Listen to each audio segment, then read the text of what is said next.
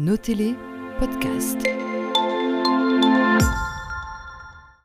Euh, Lundi, lors du conseil communal, l'échevin des travaux de Fran a annoncé sa démission. C'est un nouveau coup dur pour l'EMR qui voit sa majorité absolue se fragiliser un peu plus encore. C'est surtout le signe d'un profond malaise chez les libéraux franois. C'est l'objet de l'édito de la semaine. Et oui, décidément, cette législature n'aura rien eu d'un long fleuve tranquille pour le MR franois.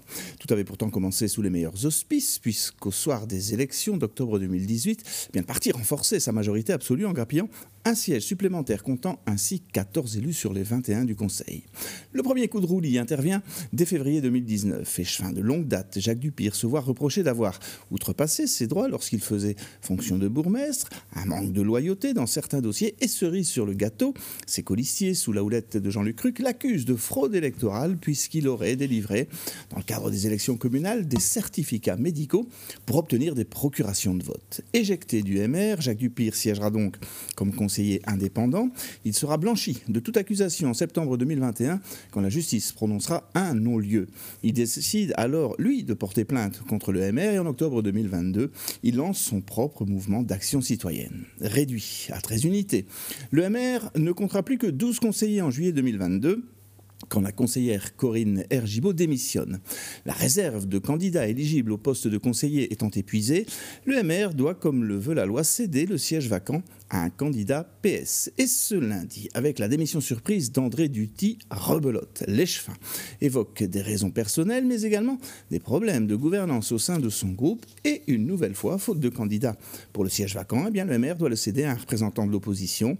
Il s'agira d'un représentant de la liste Horizon Citoyen, en l'occurrence. Aujourd'hui, la majorité absolue ne tient donc plus désormais qu'à un siège, le rapport de force est de 11 contre 10. On voit mal comment le MR pourrait faire autrement que d'ouvrir sa majorité à un partenaire.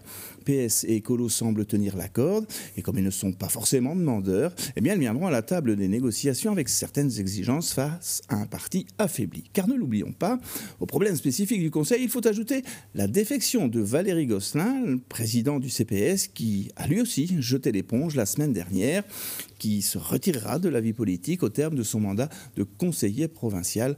Ce sera en 2024. Ça fait beaucoup pour un parti qui pouvait encore surfer, même s'il n'était plus présent sur le terrain, sur l'aura d'un Jean-Luc Cruc avant qu'il ne quitte le MR pour allier les engagés, sans compter que certains vents rapportent que d'autres défections pourraient encore survenir. Bref, le défi qui se présente à la bourgmestre Karine Saint-Martin et aux instances MR franoises et de taille, car en plus de mener à bon port le navire libéral, il leur faudra aussi souquer ferme pour le roulis de la campagne électorale 2024, sous peine, si pas de complètement sombrer, à tout le moins de solidement tanguer.